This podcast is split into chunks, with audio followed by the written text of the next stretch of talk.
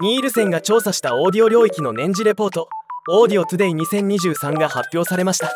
今回はこのレポートの一部を抜粋して紹介したいと思います。1週間にポッドキャストを聞いた時間は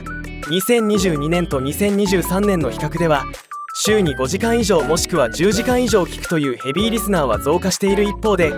週に1時間未満というライトなリスナーは減少している傾向が見られます。それにしてもポッドキャストリスナーのほぼ10人に1人が週に10時間以上ポッドキャストを聞いているというのはすごいですね。ポッドキャストをよく聞く平日の時間帯はどの時間帯でも昨年よりも増加傾向ですが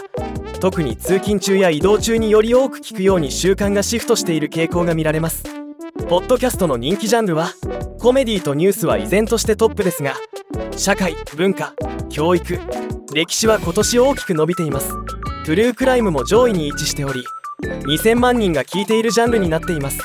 オーディオ全体から見るラジオはオーディオ領域を俯瞰するとラジオが圧倒的なリーチを誇っていることが分かります。年齢を問わず85%から93%の人が聞いておりラジオ以外の YouTube ミュージック Spotify サテライトラジオパンドラ Amazon Music